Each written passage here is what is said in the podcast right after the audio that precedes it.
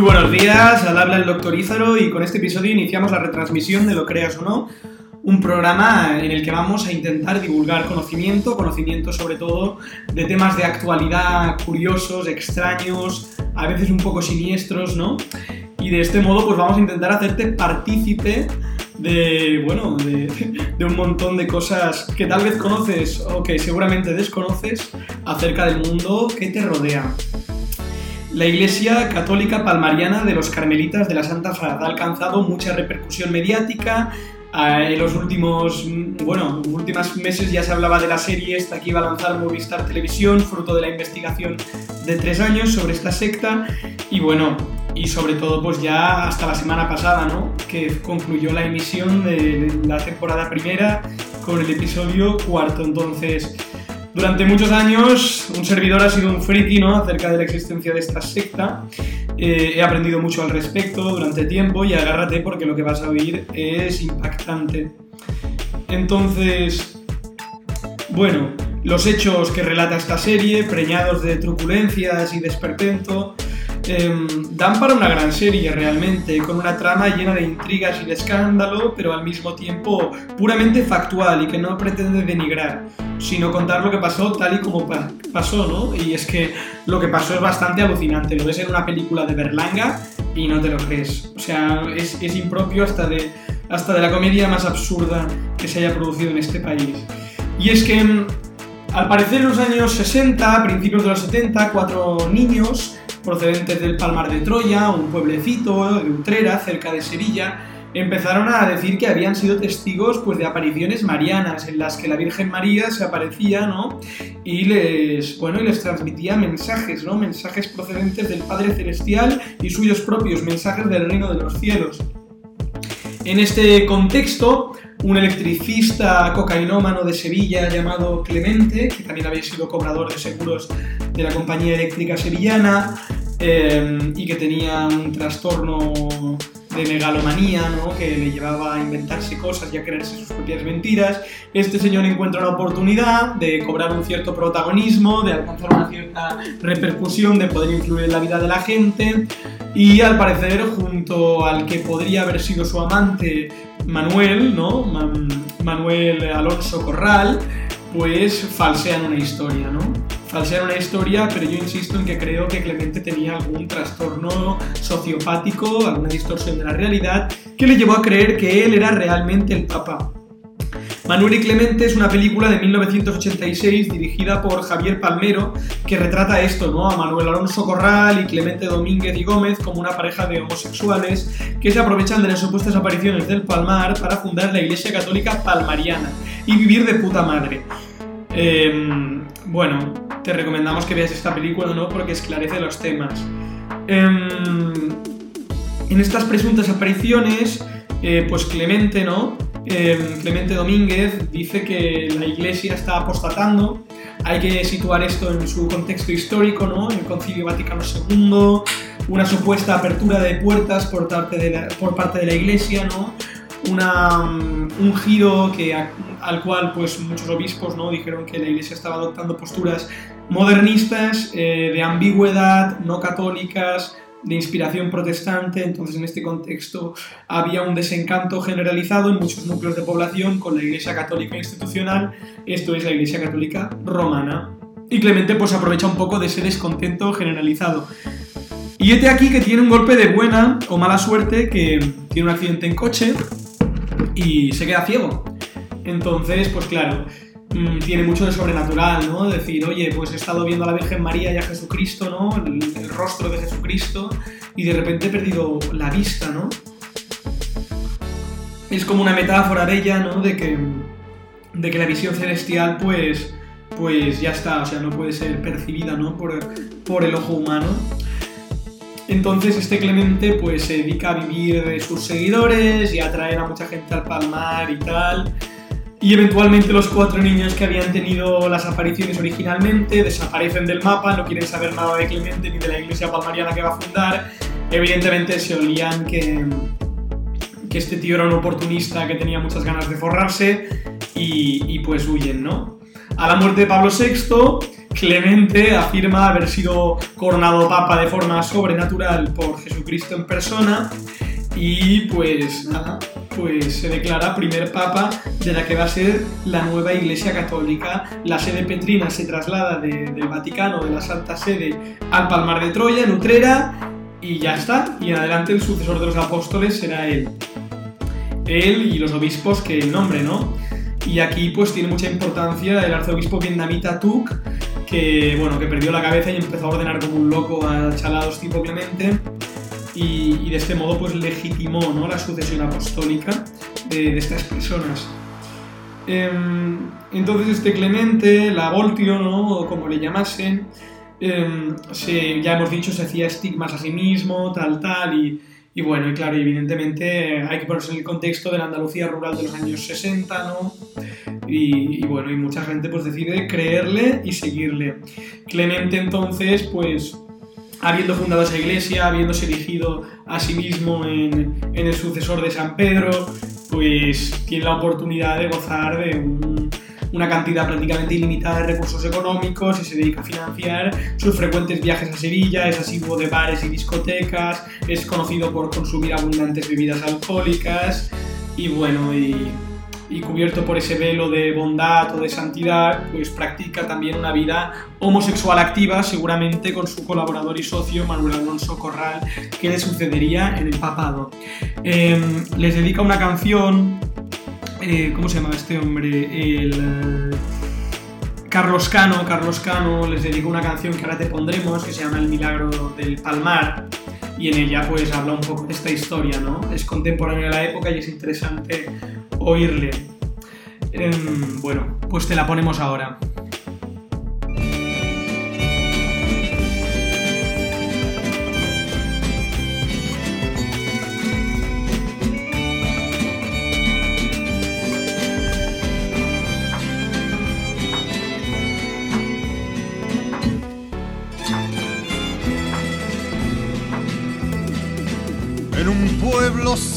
Cercano a Sevilla, pa' más señas llamado el Parmán, ocurrió una cosa muy gorda, el milagro de la Santa Fa, que parece que ha visto Clemente, a la bien diciéndola así que moderna se ha huerto la iglesia, mucho progresista corre por aquí. Castar papa lo tienen drogado, obispo marxista de Sodelini.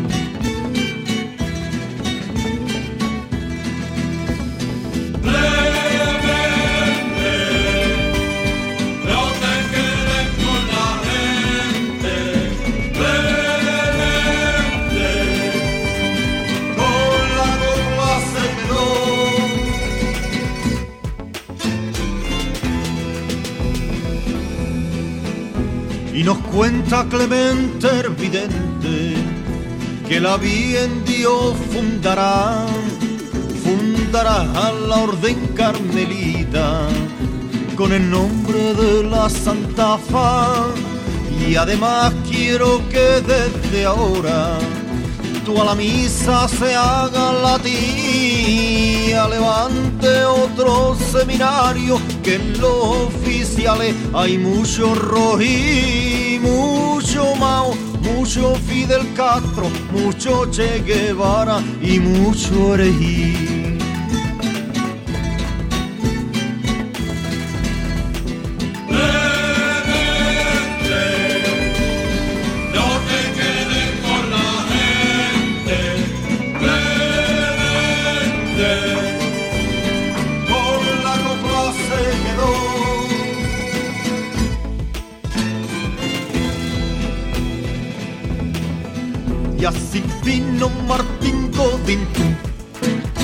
Arzobispo, nació en Viena, ordenando tantísimo obispo que una industria montó el Parma y por esto fueron denunciados. En Utrera juzgado destrucción y la iglesia lo ha comulgado por atravesado con la religión. Y Clemente Hervidente ha migrado, llevando pa' Francia la congregación.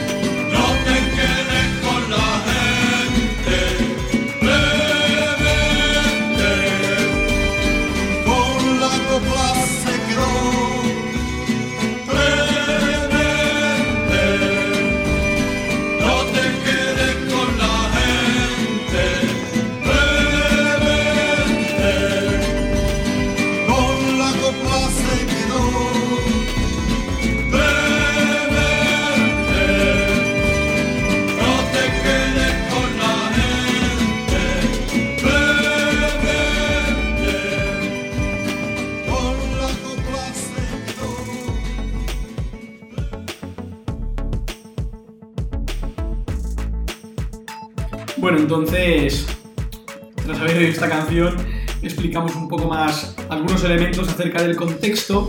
Evidentemente, Juan Pablo II excomulga al Papa Clemente y a los obispos y miembros de la Iglesia palmariana, ¿no? Eh, Clemente responde pues devolviendo el gesto, ¿no? Excomulga a los papas de la Iglesia Católica, empezando por Juan Pablo II, excomulga a los obispos de la Iglesia Católica y se lo monta por su cuenta, ¿no? En estos tiempos, Clemente ordena la construcción de la Basílica del Palmar de Troya, una basílica absolutamente gigantesca, eh, coronada por 12 campanarios que representan a los 12 apóstoles, una obra absolutamente, pues, pues, pues, joder, faraónica, ¿no? Em, es sucedido por Pedro II, Clemente muere a los 59 años, eh, él había dicho que moriría crucificado, era una de las tantas profecías que había dicho a lo largo de su vida. Eh, sus seguidores lo creían pues totalmente, ¿no? Tenían una certeza al respecto. Y muere, según la versión oficial del Palmar de Troya, celebrando misa. Como esta vendría a ser una repetición del sacrificio del altar, eh, pues bueno, con alguna exégesis extraña ellos interpretan que, que sí, que Clemente efectivamente había muerto crucificado, ¿no? Eh, es sucedido pues, por Pedro II, que es bueno, el que había sido su amante, Manuel Alonso Corral. Y bueno, este muere a los 76 años de edad, tiene un pontificado realmente discreto y no, no llama mucho la atención, se conocen pocos detalles de su vida. Tampoco fue un pontificado particularmente largo porque murió fruto de los tumores cancerígenos. Y es sucedido por Gregorio XVIII, seguramente el personaje más siniestro de esta historia. Eh, Gregorio XVIII, Jesús Ginés, que, había, que era un ex militar, ex seminarista, procedente de Mula, Murcia, había estado ahí desde el principio, ¿no? Había sido pues amigo y colaborador de Pedro II, Manuel Alonso Corral, y bueno, y a la, muerte de Manuel Alonso Corral, eh, pues es nombrado Papa. Este Papa, pues dio cierta notoriedad a la Iglesia, ¿no? Empezó a salir en abril de 2016 aquella noticia de que había dejado el papado palmariano, eh, había abandonado la vida religiosa porque se jugaba con Nieves Triviño, una ex monja del Palmar de Troya, con la que había tenido encuentros sexuales en un hotel durante bastante tiempo. Y bueno, se escapó con el BMW X6 que se había comprado como papa y con bastante dinero. Luego protagonizó una escena siniestra intentando robar joyas a la Virgen en el Palmar de Troya, una noche que se coló con su, con su actual mujer. Y bueno, pues vamos a hablarte un poco al respecto de este señor, ¿no? Pues este Papa Gregorio XVIII era un tío bastante caprichoso. Tenía 11 caballos, muchos días de carreras. Se compró un papamóvil, un BMW blanco X6, ¿no? Que es con el que se fugó con su amante de, la iglesia palmariana. Y finalmente ha sido sucedido por Joseph Odermatt, suizo, ¿no? Alias Padre Eliseo, este era su nombre de religioso antes de ascender al trono papal, ¿no? Y es suizo, su nombre de nacimiento es Joseph Odermatt y a día de hoy dirige con mano de hierro la iglesia. ¿no? Em, hemos visto algunos vídeos en su canal oficial de YouTube. Eh, pues una voz así poderosa, fuerte, se refiere a sí mismo en los majestáticos, es una fórmula heredada de la Iglesia Católica histórica, ¿no? de la previa bueno, mucho antes al concilio, ¿no? Los papas de Trento, famosos, ¿no? Que hablaban de sí mismos en nos majestático, como en plural, ¿no? Para relevar su importancia, ¿no? Em, Entonces, ¿quién es este Papa Ginés? Pues este mm, este papa que se fue era un tío muy caprichoso, tenía 11 caballos, varios de carreras, eh, animales exóticos, se compró un guacamayo eh, y bueno, y salió a la todo el tema del de, escándalo ¿no? De, su lío con esta ex monja, con Nieves Triviño, cuando se escapa en ese BMW X6 de color blanco que había comprado de Papa Móvil. Y bueno, y a la luz de eso le explica que todo fue una farsa desde el principio y que mucha de la gente que hay en la cúpula del Palmar realmente no cree en las apariciones, en el elemento sobrenatural de lo que está ocurriendo allí, sino que, bueno, que están ahí pues aprovechándose y disfrutando. Em, y ahora viene lo más extraño, lo más extravagante, lo más raro, lo, que más me llamó la atención. Em, Ginés, junto con su actual esposa, la novia esta con la que se fuga, deciden hace un año y medio o dos, en 2016, volver al Palmar de Troya a robarle joyas a las estatuas de la Virgen para poder seguir costeando su tren de vida.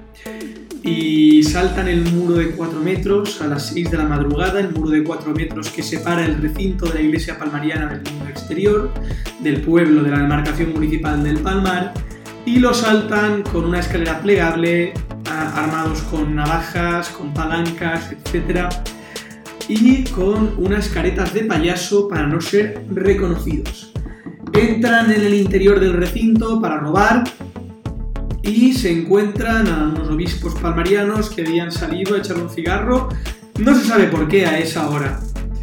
Eh, entonces Ginés se enfrenta en un cuerpo a cuerpo con los cardenales, con los obispos cardenales estos, y pues eh, recibe un navajazo, amén de una paliza, su novia igual, el otro obispo igual. Un helicóptero de emergencias los tiene que llevar, están internos en urgencias 24 horas. Las puñaladas al parecer no habían llegado a atravesar el pulmón porque se dieron en el costado de Ginés y bueno, sobreviven casi de milagro, ¿no? Y hasta el día de hoy, hasta el día de hoy. Claro, el hecho de que toda esta gente estuviese arriba, ¿no? De que el propio Papa no tuviese ningún problema con poner leyes, normas eh, súper duras para sus fieles, ¿no? Exigiéndoles una dedicación, exigiéndoles una vida, pues, de absoluto cumplimiento, ¿no? Eh, camisas cerradas hasta arriba del todo, los niños tienen prohibido hablar con otros niños en el descanso en las escuelas, eh, tienen todos prohibido tener teléfono móvil, escuchar música, ir a discotecas, quiero decirte, todas estas prohibiciones, ¿no? Y mientras tanto el, Papa viviendo así. Es algo llamativo, es algo extraño y realmente mm, es increíble, ¿no? Que haya gente que siga allí porque creo que a estas alturas es muy difícil que alguien pueda seguir justificando su fe en los acontecimientos que se han sucedido en el Palmar. Pero bueno, realmente cuando, cuando tienes tu vida, tus amigos en un sitio y has crecido ahí desde el principio, cómo te vas a ir, ¿no? O sea, ¿qué vas a hacer? Empezar de cero, no tienes nada en el mundo exterior, no tienes nada afuera. Tampoco nadie quiere acudir y nuestra ley no protege a las personas que han sido manipuladas, estafadas, engañadas, acosadas por estas sectas. Ginés, Ginés actualmente reside en un pueblecito cerca de Sevilla con su mujer, con lo poco que se llevaron realmente su, vida es un misterio en el sentido de que no tienen ocupación profesional, viven del cuento, tal vez se llevaron algo más del Palmar sin que se supiese. Y la noche hasta que él fue a robar al Palmar de Troya con Nieves, él quería llevarse entre otras cosas una espada con la empuñadura hecha de diamantes y, piedras preciosas que le regalaron los fieles de Alemania. Y el tío alega en esta serie en Movistar que se la quería llevar por su valor sentimental. Eh, entre tantas otras cosas, ¿no? Realmente se trata de una personalidad cínica, de un personaje cínico, porque él mismo, ¿no? Cuenta estas versiones que, bueno, que son difíciles de creer. Un acontecimiento llamativo que se explica en la serie es cuando Ginés, aún siendo Papa, Gregorio XVIII, en una visita a Irlanda, pues ve a un miembro del Palmar y le exige que su hijo de cuatro años se tome una cerveza con él y obliga al padre a pagar la cerveza y al niño a, acabársela, ¿no? pues bueno, un personaje absolutamente siniestro y extraño donde los haya. Con esto concluimos este, este programa de hoy, ¿no? Es llamativo, es increíble, eh, yo realmente sigo sin entender por qué todavía hay 2.000 personas dentro.